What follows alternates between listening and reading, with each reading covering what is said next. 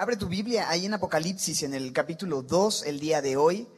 Eh, hemos avanzado eh, paso a paso y estamos tomando tiempo para revisar cada una de las siete cartas que contienen los capítulos 2 y 3. En el capítulo 1 hay una introducción y una revelación gloriosa de la persona, de la identidad y la gloria de Jesucristo.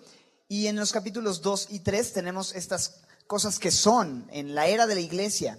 Siete cartas representando la plenitud, la totalidad de las iglesias, por supuesto hablando de siete iglesias locales que había en ese tiempo, en esa región de Asia Menor, pero también eh, siete iglesias que representan toda la iglesia en general y por supuesto a cada uno de los creyentes, el que tenga oído, oiga lo que el Espíritu dice.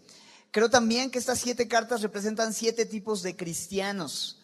Y hemos estado hablando un poco de eso. Por ejemplo, en Éfeso hablábamos de aquellos cristianos que tienen obras para Dios. La primera carta, la de Éfeso, habla de gente que tiene muchas obras y arduo trabajo por el reino de Dios, pero ha dejado su primer amor. El cristiano que ha dejado su comunión más íntima con el Señor en su primer amor y su pasión por Él. Eh, la iglesia de Esmirna la semana pasada representaba a el cristiano que es perseguido, que es rechazado por causa del nombre de Cristo. El día de hoy, en la carta a Pérgamo, vamos a estar viendo eh, acerca de una iglesia que estaba mezclada con el mundo, una iglesia que estaba coqueteando con el mundo y estaba permitiendo y había perdido su compromiso con el Señor. Y esto creo también habla a aquellos cristianos que eh, han eso, mezclado su fe y han permitido doctrinas y enseñanzas en su vida que les apartan de la palabra de Dios, de lo que el Señor ha establecido como su voluntad para nosotros. También estas siete iglesias representan siete etapas de la iglesia. Em, la iglesia de Pérgamo abarca este periodo desde un edicto que hizo Constantino de dejar de perseguir a la iglesia y emitir un decreto donde todos tenían que profesar el cristianismo y levantó los primeros templos cristianos y los que ya habían fueron cristianizados, a los dioses se les cambió el nombre, en vez de Apolo, San Apolinar, en vez de Marte, San Martín, en vez de Artemis, San Artemides y demás. Y en ese tiempo la iglesia se une con el Estado, recibe poder, pone y quita reyes, y también persigue a los cristianos verdaderos uniéndose eh, con, el, con, el, paganismo, mezclándose con el paganismo y demás. Este es, sí, eh, la iglesia de Pérgamo es esta iglesia mundana, ¿no? Esta iglesia permisiva o mezclada, mejor dicho, la iglesia mezclada. El periodo que abarca es del 313 al 606 después de Cristo desde el edicto este de Constantino hasta el establecimiento papal, más o menos. Simplemente como un dato, ya que habíamos hablado de que hay cuatro diferentes niveles de aplicación, ¿verdad? El nivel eh, de aplicación local, las iglesias que estaban en ese tiempo, el nivel profético o histórico, hablando de las diferentes etapas de la iglesia, que vamos a llegar hasta esta etapa presente, eh, hablando de la iglesia en general, cómo aplica a todas las iglesias, y hablando también de la iglesia eh, personal, ¿no? El, tipo de cristianos que somos y lo que la palabra tiene que decir a cada uno de nosotros que tenemos oídos para oír. La estructura similar, repasamos brevemente, cada carta tiene su destinatario, una autodescripción de Jesús tomada del capítulo 1 y repetida en cada una de las cartas, una afirmación de lo que Jesús conoce, que muchas veces es elogio, por algo que la iglesia está haciendo bien, a veces no tiene estos elogios, pero hay una afirmación, yo conozco lo que Jesús conoce. Luego hay una corrección, ¿no? Es una reprensión o reproche que el Señor hace respecto a algo que tiene que cambiar. Hay una instrucción o algún consejo que el Señor le da a la iglesia, la necesidad de corregir lo que está mal. Y hay una advertencia, si no sucede eso, número 6, si no sucede, ¿qué es lo que puede suceder? Y por último, siempre tenemos una promesa al que venciere, y entonces el Señor habla de algunas cosas que, que, dará a aquellos que vencieren. Leemos y oramos, comenzamos, y escribe al ángel de la iglesia en Pérgamo, el que tiene la espada aguda de dos filos, dice esto, versículo 12, versículo 12. Después, yo conozco tus obras, verso 13, y dónde moras, y dónde está el trono, es donde está el trono de Satanás pero retienes mi nombre y no has negado mi fe, ni aun en los días en que Antipas, mi testigo fiel, fue muerto entre ustedes, donde mora Satanás. Pero tengo unas pocas cosas contra ti, que tienes ahí a los que retienen la doctrina de Balaam, que enseñaba a Balac a poner tropiezo ante los hijos de Israel, a cometer cosas, perdón, a comer cosas sacrificadas a los ídolos y a cometer fornicación. Y también tienes a los que retienen la doctrina de los nicolaitas, la que yo aborrezco. Por tanto, arrepiéntete. Pues si no, vendré a ti pronto y pelearé contra ellos con la espada de mi boca. El que tiene oído, oiga lo que el Espíritu dice a las iglesias. Al que venciere, daré a comer del maná escondido y le daré una piedrecita blanca y en la piedrecita escrito un nombre nuevo, el cual ninguno conoce, sino aquel que lo recibe. Estas son palabras de Jesús para su iglesia y son palabras de Jesús para nuestra iglesia el día de hoy también. Así que la carta comienza dirigiéndose al ángel de la iglesia, ¿en dónde? en Pérgamo. Bien podría representar, decíamos, a un pastor o, al representante, el mensajero de parte de Dios para la iglesia, pero por supuesto es una carta para la iglesia. El contexto histórico de la ciudad, Pérgamo, Pérgamo. Eh, esta ciudad era la capital política de Asia Menor. Era la ciudad en donde residía el poder y la autoridad política. Eh, contaba también con la biblioteca más grande del mundo antiguo, eh, después de la biblioteca de Alejandría, y tenía 200 mil volúmenes. Eh, era, por supuesto, por lo mismo, un centro de aprendizaje y cultural, donde el conocimiento y la sabiduría eran atesorados considerablemente. Era una ciudad, como el nombre nos lo podría sugerir, que era conocida también por hacer pergaminos. Es posible que la palabra Pérgamo se deriva justamente de este, esta idea de pergamino.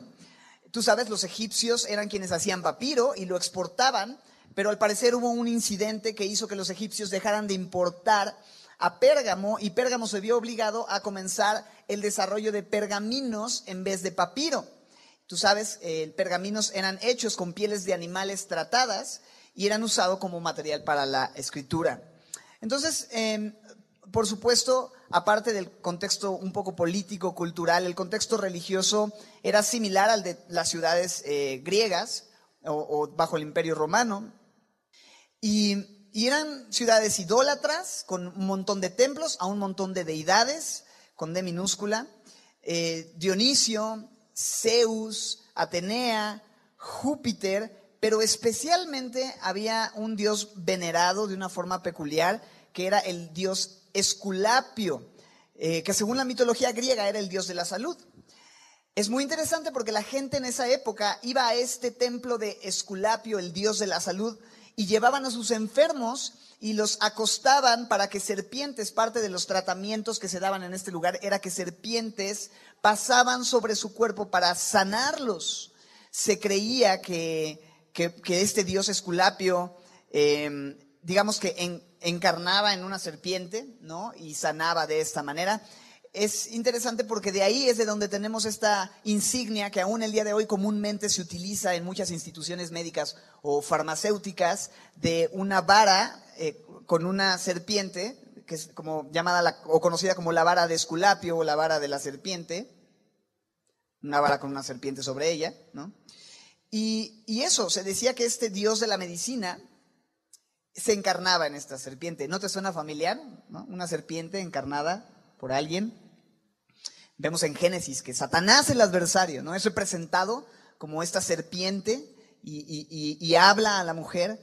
Y en Génesis eh, vemos eso, pero en Apocalipsis también se le llama a Satanás la serpiente antigua, quien desde el inicio se ha encargado de engañar, engañando a Eva. Y es así, padre de mentira y engañador.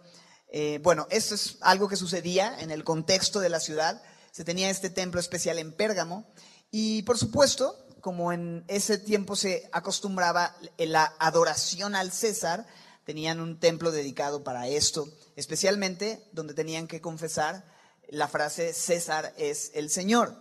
Una ciudad muy pagana, con mucha oscuridad, eh, y ahí es donde los cristianos estaban viviendo.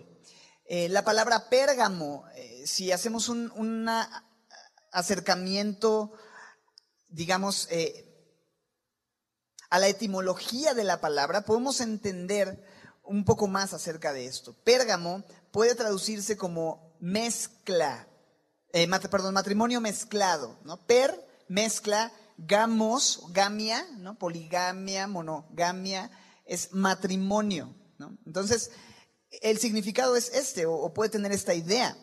Interesante considerar que los nombres de estas iglesias, así como los nombres eh, en la Biblia, reflejan siempre algo más, ¿no? En este caso, esta iglesia era una iglesia que tenía un matrimonio mezclado, era una iglesia que eh, desposada con Dios, pero tenía también una mezcla, ¿no? Un adulterio espiritual con el mundo. Había hecho compromisos y, y este es el ambiente. La iglesia había cedido terreno, empezaba a amar los deleites del mundo. Y cuando hablamos de esto, la mundanalidad en la iglesia es un tema relevante para nosotros porque creo que nuestra iglesia o la iglesia contemporánea eh, en este tiempo es una iglesia que ha dejado su compromiso con el Señor. Es una iglesia que se ha relajado mucho y que ha dejado de poner atención a la palabra y a las advertencias y a la instrucción que la palabra de Dios nos dice acerca de cómo vivir en este mundo caído y lleno de pecado. Romanos 12.2 nos exhorta, ¿te acuerdas? No, no se conformen. Es una exhortación a la iglesia. No te conformes, no tomes la forma, no te amoldes a este mundo, a este siglo, a lo que piensa el mundo hoy, sino transfórmate por medio de la renovación de tu entendimiento para que compruebes la voluntad de Dios y vivamos en la voluntad de Dios que es buena, agradable y perfecta. En, en Primera de Juan 2, 15 al 17, la Biblia nos exhorta. Primera de Juan 2, 15 al 17 nos habla de no amar al mundo ni las cosas que están en el mundo, porque si alguno ama al mundo, el amor del Padre no está en él, porque todo lo que hay en el mundo, los deseos de la carne, Primera de Juan 2, 16, los deseos de los ojos y la vanagloria de la vida no proviene del Padre, sino del mundo y el mundo pasa y sus deseos, pero el que hace la voluntad de Dios permanece para siempre. Así es que la Biblia en muchos pasajes nos da un llamado a vivir en santidad, a vivir para Él, a no mezclarnos con el mundo.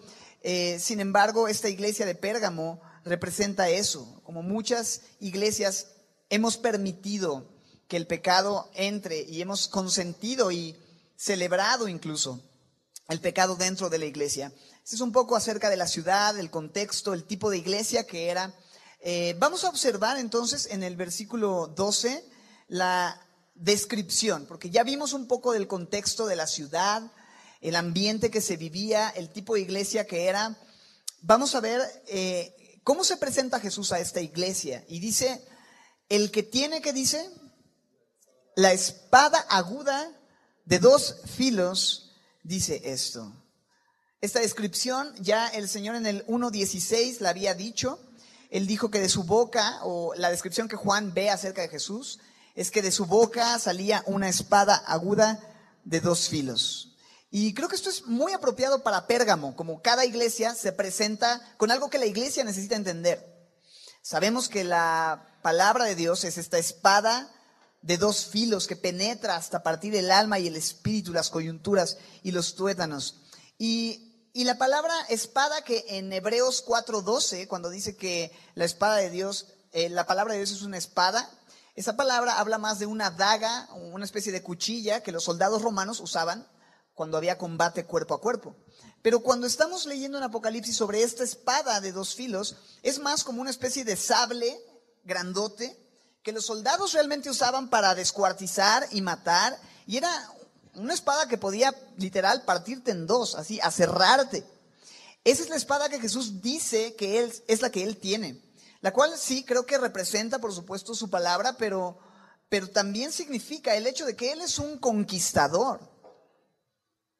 Él es alguien que tiene la máxima autoridad y la espada de dos filos. Es una forma en la que el Señor está diciendo, yo quiero conquistar tu vida. Yo quiero conquistar tu corazón. Tu corazón no tiene por qué estar mezclado, no tiene por qué estar dividido. Quiero conquistar con mi palabra tu vida. Pero también creo yo, es importante notar que Jesucristo dijo que Él no había venido a traer paz a la tierra, sino a traer espada. ¿no? Mateo 10:34. Nota esto, es muy interesante. Mateo 10:34. Él venía a traer división en el sentido de separar al creyente del incrédulo. Todo aquel que quisiera vivir piadosamente para Él y recibir su palabra iba a estar de un lado y todo aquel que resistiera su gracia y endureciera su corazón estaría del otro lado. Así es que esta espada de dos filos, como se le llama a la palabra de Dios, creo que también puede hablarnos de estos aspectos que la palabra eh, trae de, de mostrarnos con claridad la luz, las tinieblas y por supuesto, por una parte la salvación, la palabra de Dios que tiene un aspecto de salvación, todo aquel que invoque el nombre del Señor será salvo, pero también por el otro lado el juicio que trae la palabra de Dios, porque Él dijo que no había venido a condenar al mundo, sino que la palabra que escucharon, la que rechazaron y resistieron, esa es la palabra que les condenaría. Entonces, ahí está la palabra. Ahí está la espada de dos filos. Ahí está el Señor como conquistador que nos quiere para Él, quien tiene toda autoridad, quien es el Rey de Reyes y Señor de Señores, y, nos habla de esta separación que Él vino a traer y tenemos que sí amar a los incrédulos.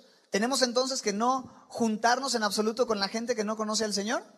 No, porque si no, ¿cómo van a creer si no somos enviados? Si no vamos y somos luz, nos esconde una luz debajo de la mesa si no se pone arriba para que alumbre toda la casa. Y tenemos que amar y tenemos que servir, pero tenemos que abstenernos de participar de las obras infructuosas de las tinieblas. Y no está hablando de Harry Potter o, algo así, en el contexto está hablando de los pecados que se practicaban en ámbitos de inmoralidad, de excesos, de borracheras y todo esto, ¿no? En el contexto de Efesios. Entonces, qué importante entender, Él es el que tiene la espada aguda de dos filos, quien quiere conquistar nuestra vida, quien quiere traer una separación del creyente con el mundo. Em, y vemos a continuación, ahí en el versículo 13, la afirmación de Jesús, ¿no? Lo que Jesús declara que sabe acerca de esta iglesia. La iglesia está en Pérgamo. Aquel que tiene la espada aguda de dos filos les dice y afirma lo siguiente, yo conozco tus obras. ¿Qué, sentirías que el Señor te dijera, yo conozco tus obras? ¿Estarías contento? O, o sea, porque la iglesia de, de Tiatira no tenía nervios, ¿va? Porque no hay, no hay reproche. Esmirna, perdón, dije Teatira. Esmirna, la semana pasada vimos Esmirna. La iglesia de Éfeso, eh, pues tenía una cosa el Señor, pero aquí, mira lo que dice, yo conozco tus obras y dónde moras y dónde está el trono, que es donde está el trono de Satanás. En el versículo 14 le va a decir, pero tengo unas pocas cosas contra ti. Pero bueno, vamos a observar esto. Yo conozco tus obras. Yo conozco tus obras. El Señor conoce perfectamente todo acerca de ti. ¿Dónde moras? Dice. Pero dice, retienes mi nombre y no has negado mi fe. Ni aun en los días en que Antipas, mi testigo fiel, fue muerto entre ustedes donde mora Satanás. Ahorita vamos a hablar un poco acerca de esto, del trono de Satanás, de donde mora Satanás. Pero me llama la atención que aquí, en esta afirmación, Jesús los elogia, ¿verdad? Jesús los elogia porque dice ahí que ellos hacen dos cosas. ¿Qué hacen? Retienen su nombre y no han negado la fe. Retener su nombre, la palabra retener habla de tomar fuerte, asirse de algo, aferrarse a algo. Y, esto, es, esto es importante, retienes mi nombre, no nada más es, bueno, pues tú sabes quién soy, sabes acerca de mí, ¿no? Pues si Jesús es un personaje histórico que partió la historia en dos. No, no, no retienes mi nombre implica que te has aferrado a mi identidad, porque el nombre representa la identidad o el carácter de alguien. Cuando hablamos del nombre no nada más es el nombre que, ah, sí se llama Jesús, sino qué significa, qué representa su nombre, qué nos muestra acerca de su carácter, su nombre. Jesucristo significa, o Jesús significa Dios salva, Jehová salva, Él es el Salvador. Ellos se han aferrado a la verdad y han tomado fuerte la verdad de que no hay otro método de salvación, no hay otra forma, no hay otro nombre en el cual podamos ser salvos, sino en el nombre de Jesús. Ellos no tenían lugar a dudas respecto a esta verdad. Ellos no estaban dudando si quizá Esculapio podía salvar, quizá eh, Zeus podría rescatar sus almas. No, ellos sabían, hay un solo Dios y un solo mediador entre Dios y los hombres, que es Jesucristo. Ellos retienen su nombre, retienen todo lo que Jesucristo es. Dios el Hijo. Lo segundo que les elogia es qué cosa? No has negado mi fe. No, o sea, no solo tienes claro quién soy, sino que no has tenido temor de confesar y reconocer públicamente quién soy yo. ¿No? Has depositado tu confianza en mí, no has negado, no has dicho, no, no, este Jesús, yo cristiano, no, yo no soy cristiano, ¿no? Has dicho, yo soy cristiano. Soy un seguidor de Cristo. Cuando te preguntan acerca de tu fe, ¿niegas tu fe? ¿Reconoces quién es Jesús en tu vida? Porque quizá algunos pueden estar nerviosos cuando de pronto alguien les confronta y les pregunta acerca de qué creen. Y, qué, bueno es ver este ejemplo y este elogio, reconocimiento que el Señor hace a los cristianos que son valientes para confesar públicamente, porque aquellos que le confesaren públicamente delante de los hombres, el Señor también va a confesar su nombre delante del Padre, delante de sus ángeles. Entonces,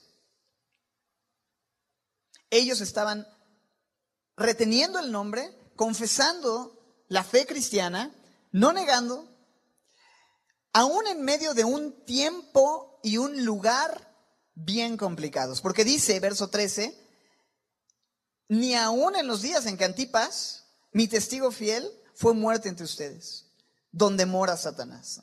Un tiempo y un lugar bien complicados. Los días en los que Antipas fue muerto, días de persecución, días de martirización de los creyentes. Y se nos menciona a este hombre que sufrió hasta la muerte por causa del testimonio de Cristo. ¿Cuál es su nombre? Antipas. Antipas. No sabemos mucho acerca de este hombre porque no aparece, em, pero dice que fue un testigo fiel, es su testigo, martus o martis en griego, de donde viene mártir, que hasta la muerte confesó quién era Jesús. Eh, se dice por la tradición, esto es extra bíblico, pero la tradición indica que este hombre fue hervido en aceite en un toro de bronce. Esta palabra antipas significa contra todo, contra todos o contra todo. En una cultura que está en contra del Señor. Él estaba en contra de esa cultura, en contra del mundo. Él decidió ser fiel a Jesús y se dice que él le dijeron cuando estaba por ser eh, arrojado en, en este toro de bronce, el mundo entero está contra ti, Antipas. Y él respondió, entonces Antipas está contra todo el mundo. Con una fidelidad, quizá le llamaban religioso, fanático, radical, pero ¿cómo lo llama Jesús en el verso 13?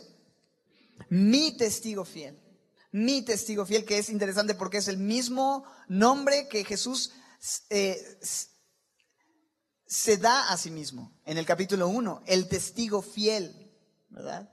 Y él comparte este nombre con Antipas, que vivió en esta época tan difícil, en un lugar muy difícil. No solo los días eran complicados, no el tiempo, sino el lugar, ¿verdad? Dijimos, el tiempo era complicado, el lugar era complicado. Dice que ahí en el verso 13 es donde está el, ¿qué dice? Donde está el trono de Satanás. Y al final dice, al final del verso 13, las últimas tres palabras, donde mora Satanás. Ahí es donde Satanás vive. Ahora, Satanás, cuando aparece en, en la Biblia, cuando hablamos de Satanás, eh, no queremos hacer un sobreénfasis en él, pero necesitamos tener claras algunas cosas que la Biblia nos dice acerca de Satanás, el padre de mentira, el engañador, el acusador, el diablo. Em, no tiene cola ni cuernos ni vive en el infierno, dice un grupo de rap. Es un ángel de luz y estás en su gobierno. Se disfraza como ángel de luz. Satanás no es la contraparte de Dios, no es como que Dios es el 50% y el otro 50% de la fuerza, ¿no? Como que el lado oscuro o algo así. Es Satanás. Satanás tiene cierto poder, pero es un ser creado y está completamente limitado a la autoridad que es soberana sobre todo de Dios el Padre.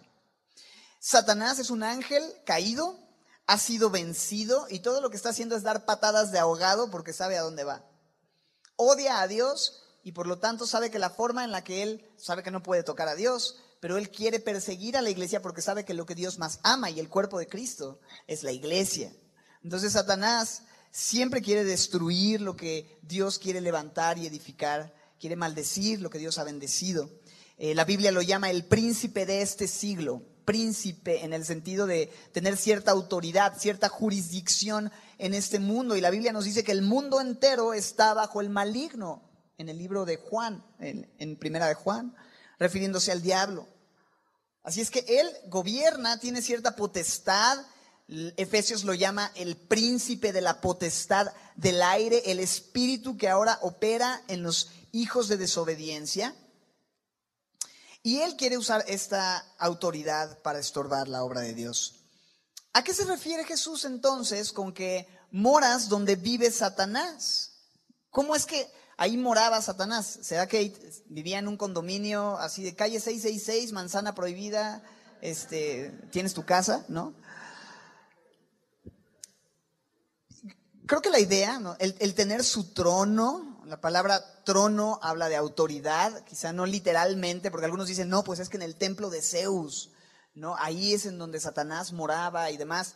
Eh, no sabemos exactamente, lo que sí sabemos es que desde Pérgamo, es, en Pérgamo, desde donde de una forma especial Satanás obraba, ¿no? Em, era un lugar, igual que los las demás ciudades, pero lleno de templos idólatras, había una oscuridad tremenda espiritualmente hablando. Tú sabes que en estos templos la adoración idólatra se vinculaba con eh, fornicación, prostitución, sacerdotisas que se prostituían para hacer ritos de adoración a estos dioses. Eh, y era un lugar tan oscuro que dice el Señor Jesús, tú moras en donde está el trono mismo de Satanás el tiempo y el lugar que estaban viviendo. Era un lugar muy complicado.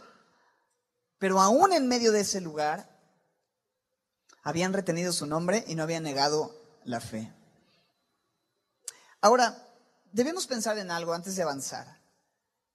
El Señor sabe la ciudad en donde vivimos, ¿no es así? El Señor dice, yo conozco dónde moras, yo conozco todo lo que hay alrededor, yo conozco toda la idolatría, yo conozco toda la opresión, yo conozco todas las, eh, eh, bueno, justamente este fin de semana, ¿no? Eh, se ven todos estos altares, ¿no? Y se invoca y se, y se hacen todas estas situaciones espiritistas y demás. Y, y, el Señor dice, yo sé que no es fácil vivir en una cultura, y no solo por eso, sino por todo lo que vemos que está sucediendo políticamente y lo que vemos también en la inmoralidad y en lo que se permite y en lo que los jóvenes ven, escuchan y lo que la televisión aprueba y, nos muestran las redes y los medios y, la cultura y las calles y demás. Vemos, vemos que, que es un lugar complicado y Jesús conoce eso. Jesús conoce dónde moras. Jesús sabe no solo tu ciudad, conoce tu trabajo. Jesús conoce el ambiente que vives en la oficina. Jesús sabe la escuela, los compañeros que tienes. Él no, es indiferente, la familia a la que perteneces, los hijos que te tocaron, el esposo, la esposa que tienes. Él, él conoce. ¿Y sabes algo? Ver cómo Antipas en medio de esa cultura pudo ser fiel hasta la muerte nos hace pensar que es posible vivir en el lugar donde estamos, que el Señor conoce donde estamos, es posible serle fieles. Es posible honrar a Dios y dar testimonio de quién es Él. No hay ningún ambiente, no hay ninguna situación, no hay ningún contexto, no hay ninguna ciudad o familia donde no podamos serle fieles al Señor. O sea, imagínate, el lugar donde estaba el trono de Satanás, el lugar donde estaba la, residencia satánica, y ahí este hombre pudo ser fiel. Creo que cualquier cosa que no sea eso es más fácil poder serle fiel al Señor. Entonces es, algo muy fuerte. A veces pensamos que donde estamos, en el ambiente en el que estamos, la presión es insoportable y, el mundo nos va a llevar a finalmente tener que ceder y decir, sabes que ya no puedo más, pero, pero Antipas nos da, nos, nos da testimonio. Y Antipas nos muestra que se puede ser fiel aún a pesar de oposición, aún a pesar de tentación, aún a pesar de todo un ambiente hostil y adverso. Es posible serle fiel al Señor. Él respondió al Señor y se pagó un precio. Porque ser un testigo fiel implica pagar un precio, ¿verdad? Ser un testigo fiel tiene un costo. Ser un testigo fiel implica que va a ser difícil, que va a haber oposición, pero nuestra fidelidad y amor van a ser probados. Y sabes que eso es bueno, porque eso es algo que tú y yo podemos ofrecerle al Señor, ¿sabes? Cuando somos tentados, porque a veces, Señor, ¿por qué, ¿por qué tengo que pasar por esto? ¿no? ¿Por qué tengo que enfrentar esto? Porque eso es lo que tienes para ofrecerle al Señor. No le, no le daré al Señor nada que no me cueste. Si nuestra vida fuera toda color de rosa y toda sencilla y todo el tiempo estuviera bien, no hubiera persecución, ¿qué le vas a ofrecer al Señor? ¿Cuál es ese sacrificio de honra que cuesta algo que tienes para darle? Es por amor a Él que decimos no al pecado y le, honramos. Y la tentación me va a revelar a quién amo más. La prueba, la, la seducción me va a comprobar a quién amas más, a este pecado o al Señor. Así que Antipas nos pone este ejemplo de fidelidad en medio del peor escenario. Pero ojo, ojo, ser un testigo fiel. ¿Cómo se puede ser un testigo fiel? ¿De qué manera puedo realmente testificar? La Biblia me dice, échale ganas, tú, tú diles y tú ponte, ponte las pilas. ¿Cómo es que los discípulos pudieron ser capacitados para testificar en su ciudad, en su país, en el mundo antiguo, trastornando todo el mundo antiguo? Jesús les dijo, ustedes recibirán poder cuando haya venido sobre ustedes el Espíritu Santo y me serán testigos en Jerusalén, Judea, Samaria. Van a ser testigos fieles porque el Espíritu es el que los va a capacitar. Así es que no se trata de, echarle ganas y el campeón que hay en ti, sino rendirnos al Espíritu. Que no hay ningún campeón en mí aparte de Cristo, que es eh, aquel que venció al pecado, ¿verdad? Entonces, si yo permito que ya no viva yo, sino que Cristo viva en mí, lo que viva ahora en la carne, lo voy a vivir en la fe del Hijo de Dios, el cual me ama, me amó y se entregó a sí mismo por mí. Necesito al Espíritu Santo para ser como Antipas. Yo creo que Antipas era una persona que tenía al Espíritu Santo morando en él. De otra manera no hubiera podido ser un testigo fiel. Necesitamos la presencia del Espíritu. ¿Por qué nos sentimos incapaces de testificar? ¿Por qué estamos cediendo al pecado? ¿Por qué estamos consintiendo y mezclándonos? Porque estamos tratando de hacerlo en nuestras fuerzas. Y la Biblia nos dice que no se puede. Para la carne es imposible. El espíritu está dispuesto, pero la carne es débil. Así es que necesitamos la ayuda del espíritu. Así que hay un reconocimiento. Han retenido la fe, han no negado el nombre, aún en un tiempo y en un lugar complicado, siguiendo el ejemplo e inspirados por Antipas. Y sería padre que ahí dijera el que venciere, ¿no? Es el que tiene oídos para oír que oiga, ah, qué bonito. Pero hay un versículo, el 14 y el 15, mis amigos, en donde leemos lo siguiente. Pero viene el reproche o la reprensión. Pero tengo, ¿qué dice? Unas pocas cosas contra ti. A Éfeso le digo, tengo algo contra ti, ¿no? una cosa. A Esmirna, nada. Pero aquí ya no es una sola cosa, sino unas pocas. Dos, dos cositas que decirte. Que tienes ahí, mira lo que dice. Versos 14 y 15 son estas dos cosas. La primera en 14, la segunda en el 15. Que tienes ahí a los que retienen la doctrina de Balaam que enseñaba a Balac a poner tropiezo ante los hijos de Israel a comer cosas sacrificadas a los ídolos y a cometer fornicación. Había personas en Pérgamo que habían abrazado esta doctrina, esta enseñanza. La palabra doctrina habla de eso, una enseñanza. La enseñanza era, bueno, ponía tropiezo. Vamos a observar. En nombre de la tolerancia, había un asunto doctrinal en la iglesia que no se estaba corrigiendo. Jesús les dice, hey, esto es delicado. La doctrina será importante, porque a veces dicen, bueno, no, lo importante no es tanto la, doctrina, lo importante es, es, amar, ¿no? lo importante es servir. ¿La doctrina será importante? Bueno, claro, es esencial, es absolutamente esencial. De hecho, en estos dos versos, 14 y 15, habla de la doctrina de Balaam, la doctrina de los Nicolaitas, la enseñanza. La doctrina es importante. Por ahí dicen, eres lo que comes, ¿no? Bueno, espiritualmente no es muy diferente. Somos el tipo de cristianos del tipo de alimento del que nos alimentamos. Y si nuestra doctrina no está alineada a la sana doctrina, a las sanas palabras, a la sana enseñanza de la palabra de Dios. Vamos a estar viviendo un cristianismo malnutrido, enfermizo, y de ahí vienen todas estas enfermedades espirituales, esta desnutrición espiritual y debilidad espiritual, por ponerlo de cierta manera, la que hemos ya hablado en algunas de las cartas que hemos estudiado.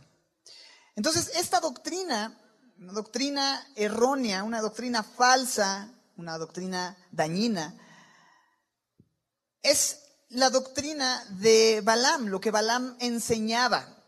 En el, en el capítulo, los capítulos 22 al 25 de Números. ¿Te acuerdas en Judas? Hablamos acerca de Balaam y, y hablamos un poco de esta historia. En resumen, él siendo profeta de Dios, fue un profeta corrupto, quien por amor al dinero cedió e hizo algo que Dios le dijo que no hiciera. Balak, el rey de Moab, sabe que Dios está bendiciendo a los israelitas y que les está dando victoria tras victoria. De manera que manda llamar a Balaam, que era el profeta de Israel. Él está nervioso porque se acerca el pueblo de Israel. Él sabe que van a vencer a su pueblo porque están tomando posesión de la tierra prometida. Y Balaam, eh, Balak le dice a Balaam, te voy a dar dinero para que maldigas al pueblo. Haciendo la historia larga corta, Balaam dice, ok, eh, e intenta, después de una serie de intentos de negociación con el Señor, quien no va a cambiar su forma de pensar, pero finalmente va, intenta maldecir a Israel, pero no puede maldecir a Israel. Cada vez que intenta maldecir a Israel, ustedes son unos bendecidos por Dios. Y Dios no lo deja y Balak, al ver a Balaam que no puede maldecirlos, les dice, yo te pagué y tú me haces esto. O sea, ¿qué onda, no?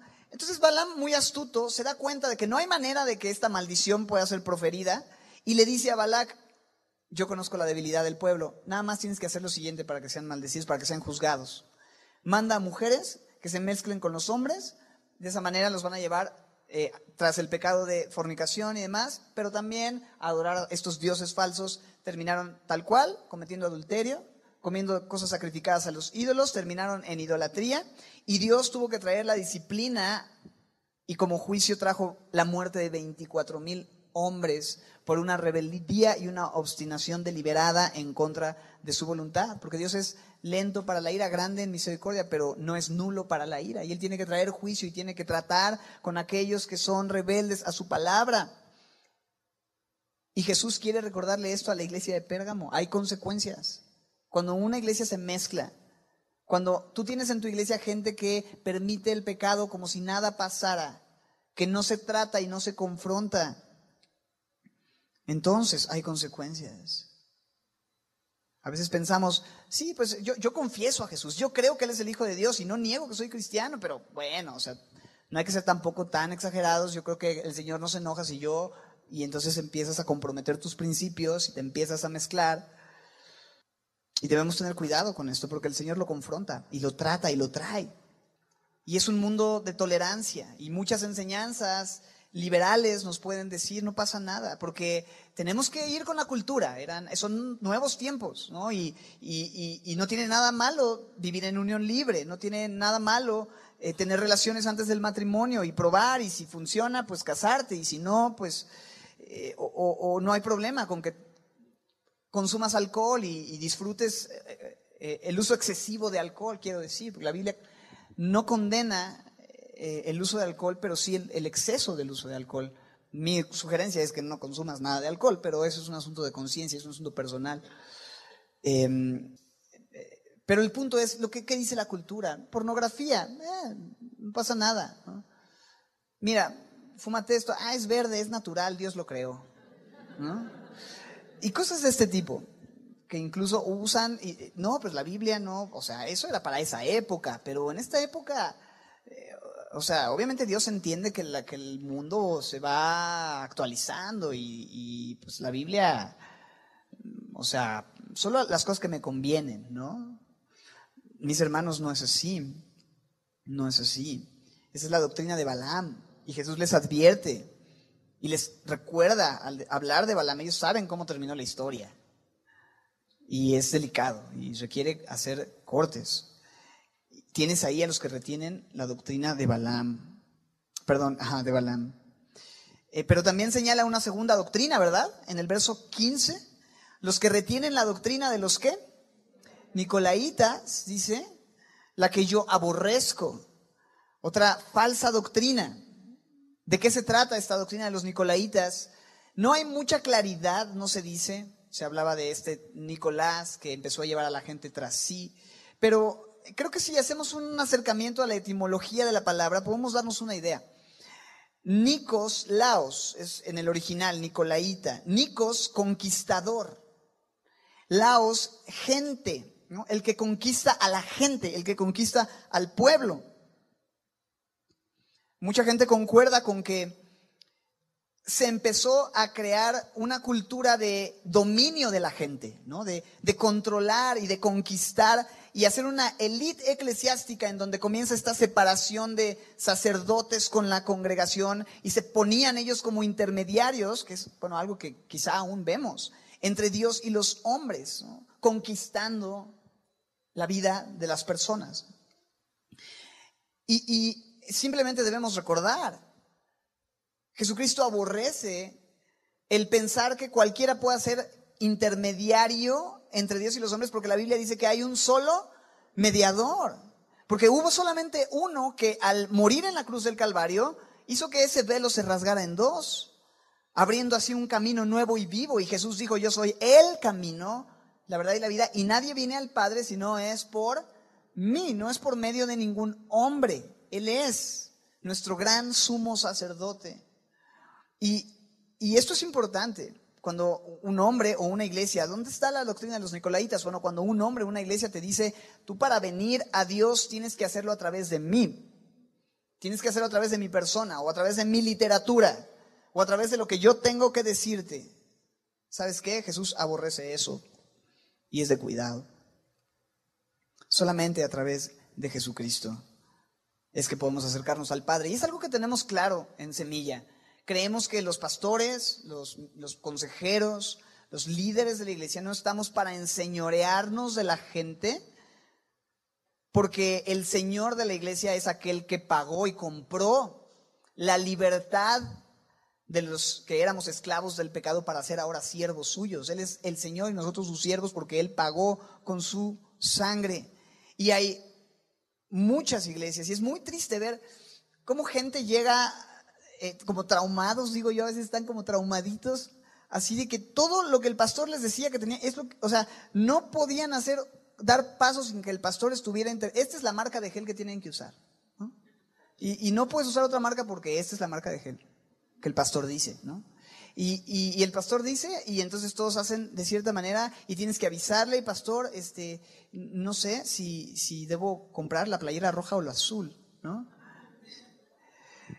Ahora, una cosa es aconsejar, en la multitud de consejeros hay sabiduría y eso es bueno, ayudar, pero cada creyente somos responsables de buscar al Señor, tenemos una relación con el Señor, tenemos un solo mediador y somos parte de una iglesia y claro, pues pedirme que ore por ti, pero a veces es que usted tiene teléfono rojo, pastor, yo vengo con usted, no, joven, ¿no?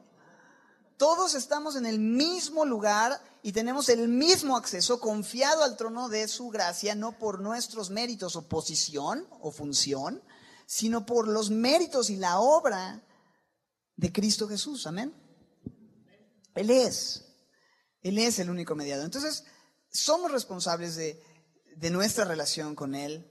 No puedo echarle la culpa a otros de la relación que yo tengo con Jesús. El Señor quiere guiarnos y ha dejado sus palabras. Y no estoy diciendo que entonces ya no vengas a preguntar, a pedir oración. No, o sea, queremos servirte, queremos acompañarte y honrar al Señor, pero, pero debemos recordar que el Señor es nuestro pastor, ¿verdad? Nada nos faltará. Si Raúl es tu pastor, todo te faltará.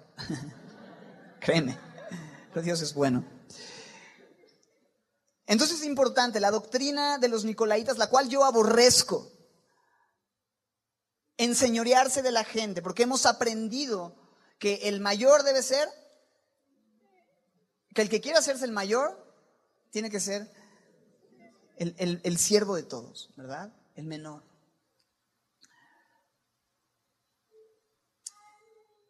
Viene la instrucción.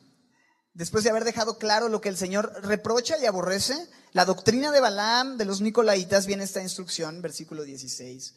¿Cuál es la instrucción? Por tanto, arrepiéntete, arrepiéntete. ¿Es complicada la instrucción? Tengo unas pocas cosas contra ti que encuentran su solución a través de una sencilla instrucción. Arrepiéntete. Algunas pocas cosas que tengo contra ti encuentran su solución en una sencilla instrucción. Arrepiéntete. Lo mismo que le dijo a la iglesia de Éfeso, ¿no es así? Metanoia. Cambia tu mente. Un cambio de mente que produce un cambio de acciones. Saca a estos hombres, deja de pensar que no pasa nada. Deja de pensar que puedes permitir estas falsas doctrinas en nombre de la tolerancia y del amor, porque esas doctrinas, coquetear con el pecado, tiene consecuencias. Te va a hacer daño. No glorifica a Dios. Es más, si nosotros vivimos habitualmente de esa manera, ¿somos salvos? No, no, no lo sé. Pero es una buena pregunta. ¿Qué diferencia hay entre una persona que no conoce al Señor y una que dice que conoce al Señor, que vive en pecado, que vive en la mentira, que vive en fornicación, que vive en adulterio, que vive mintiendo, que vive difamando, que vive en una vida de pecado? ¿Qué diferencia hay entre... Y, otra que hace exactamente lo mismo. Pero una dice que es cristiana y la otra no. ¿Qué diferencia hay? Sinceramente no lo sé. No lo veo. Entonces, qué importante considerar esto. Arrepiéntete. Es más, considera si es que has nacido de nuevo. Considera, porque si tú vives tan a gusto como un marrano en el odasal, es que eres un hijo. Tarde o temprano el hijo se da cuenta, vuelve en sí, y hay un arrepentimiento, vuelve. No sé en qué punto pudiéramos estar el día de hoy, pero yo sé que un tema como este es un tema que nos queda a todos, del cual todos tenemos que arrepentirnos, el cual todos tenemos que revisar en nuestras propias vidas y examinar si estamos en la fe y cómo estamos viviendo. Arrepiéntete. La advertencia, verso 16, pues si no, pues si no, entendemos esto, ¿verdad? ¿Te acuerdas cuando tu mamá te decía, ven a comer, pues si no, no tenemos que hacer exégesis. Pues si no, ¿qué dice ahí? Vendré a ti pronto. Voy a venir y vamos a arreglar cuentas. Vamos a tener que tratarlo. Está dando tiempo, está dando oportunidad. Su benignidad es la que nos guía al arrepentimiento, su longanimidad, esta paciencia prolongada.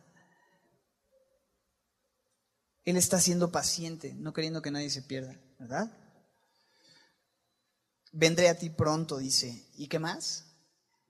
Pelearé contra ellos con la espada de mi boca.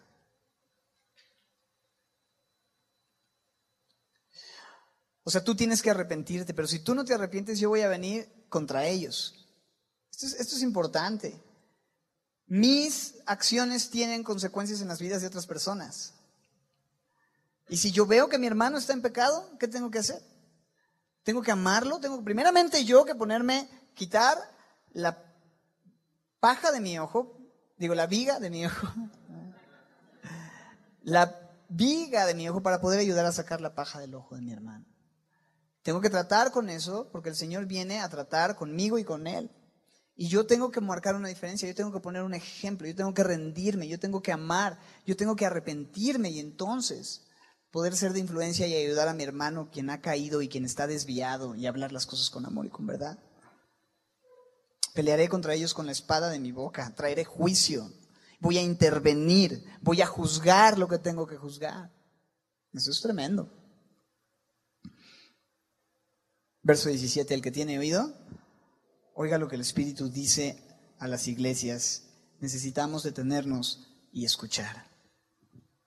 Al que venciere, le daré a comer, ¿qué dice? Del maná escondido. Esto es increíble porque eh, recordamos en el Antiguo Testamento cómo Israel fue alimentado y recibió provisión durante su travesía en el desierto por medio de este maná, del cual después estuvieron quejando. Pero ese maná es una sombra de algo que en Juan 6 se revela, de ese pan que descendió del cielo, ¿verdad? Se me pasó a hacer el chiste, lo voy a hacer porque no he hecho muchos chistes en esta prédica. Y decía que les daban maná todos los días y entonces el pueblo se quejaba. Si a mí me ponen maná todos los días, yo también voy a... Malísimo. Qué bueno, así ya no tengo que decirlo en el segundo. O puedo esforzarme más en el segundo. Bueno, Juan 6 nos dice que Jesucristo es el pan que descendió del cielo.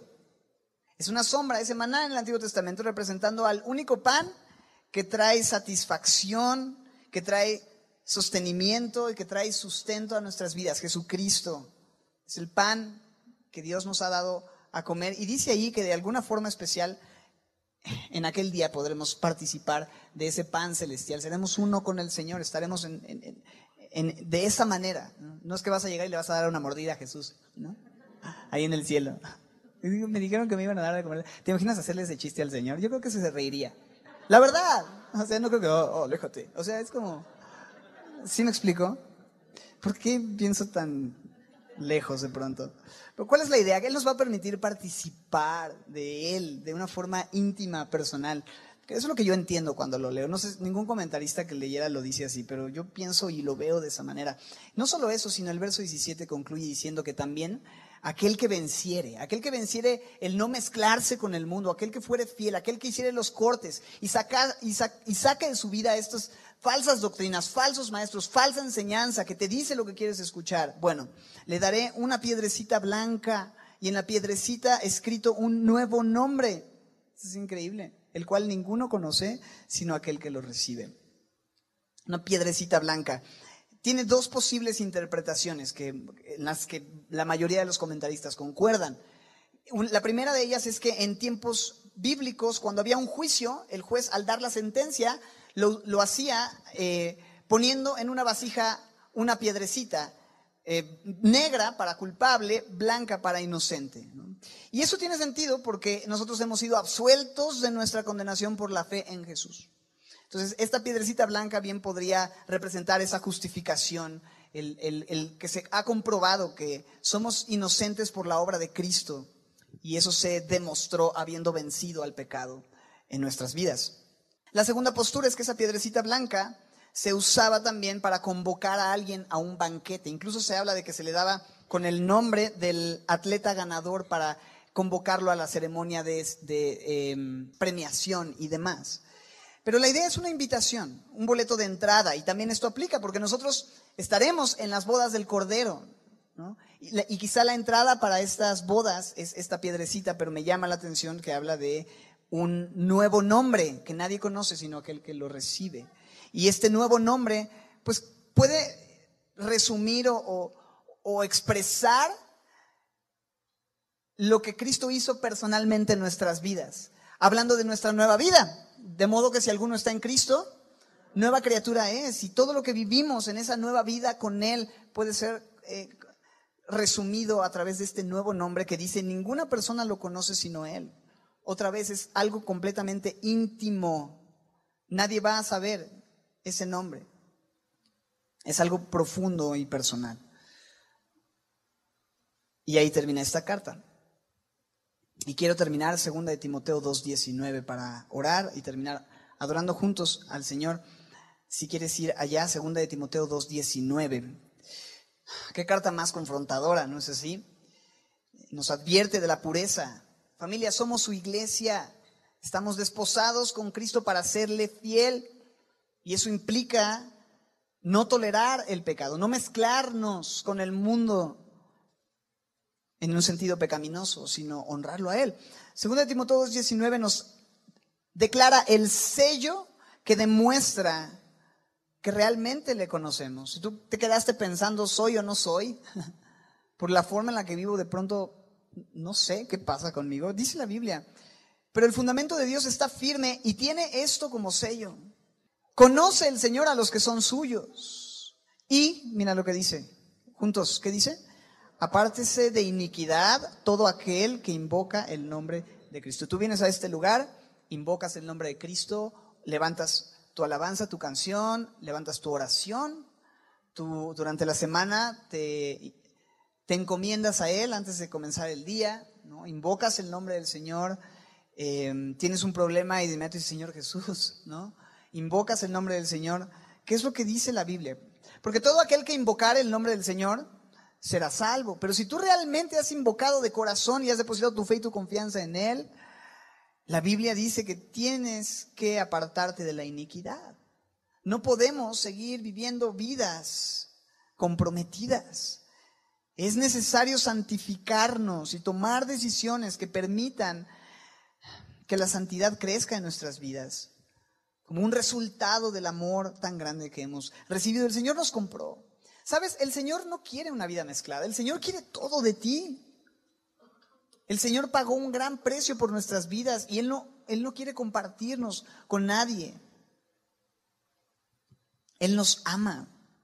Pero la única manera de poder rendirnos a Él, de poder ser testigos fieles, es a través de la presencia de su Espíritu Santo. Porque el Espíritu Santo es el Espíritu de Cristo, ¿verdad? Y Cristo es el testigo fiel. Si yo tengo el Espíritu Santo en mi vida, ya no vivo yo, ahora vive el testigo fiel en mí, ¿verdad? Lo único que tengo que hacer es dejar que Él viva su vida en mí para que yo pueda ser llamado testigo fiel como Antipas, necesito que el Señor me llene de su presencia. Y para eso lo único que tenemos que hacer es pedirle al Señor que nos capacite. No vamos a poder, separados de mí, nada puedes hacer. Señor, gracias por este tiempo. Tu palabra es viva y eficaz, es confrontadora, es directa. Y hoy, Señor, nos encontramos con un mensaje relevante en donde como un esposo amoroso vienes a tratar con quizá una esposa infiel que hemos coqueteado y nos hemos mezclado con el mundo, Señor, y así hemos contristado al Espíritu. Pero hoy reconocemos nuestra necesidad de arrepentimiento, Señor, y rogamos que trates con nosotros, Señor, que nos confrontes, pero también que nos hagas sentir tu amor y que no resistamos esa gracia que tú hoy ofreces una vez más, Señor, tu infinita paciencia. Señor, sí queremos que vengas pronto, pero no para quitar nuestro candelero de su lugar, pero no para traer juicio. Queremos que vengas, Señor, porque te anhelamos, porque queremos estar contigo y queremos, Señor, participar en esas bodas del Cordero, donde disfrutaremos de esa unión y comeremos el maná y comeremos el fruto del árbol de la vida y tendremos acceso con esa piedrecita que tiene un nuevo nombre, como tú nos ves, Señor, el nombre que tú nos pones, que nadie conoce sino tú y nosotros, Señor, que lo hemos recibido. Algo personal, Señor, gracias por anhelarnos celosamente, gracias por querer esa relación profunda y personal con nosotros. Te bendecimos, Señor. Perdónanos, límpianos, restauranos, sánanos, purifícanos, Señor, pero sobre todo llénanos de tu espíritu para poder vivir la vida que tú quieres en medio de un mundo y una cultura en donde Satanás está haciendo lo suyo, Señor. Aquí estamos, te amamos y te bendecimos. En Cristo Jesús, tu iglesia decimos, amén. ¿Por qué no terminamos adorando juntos al Señor?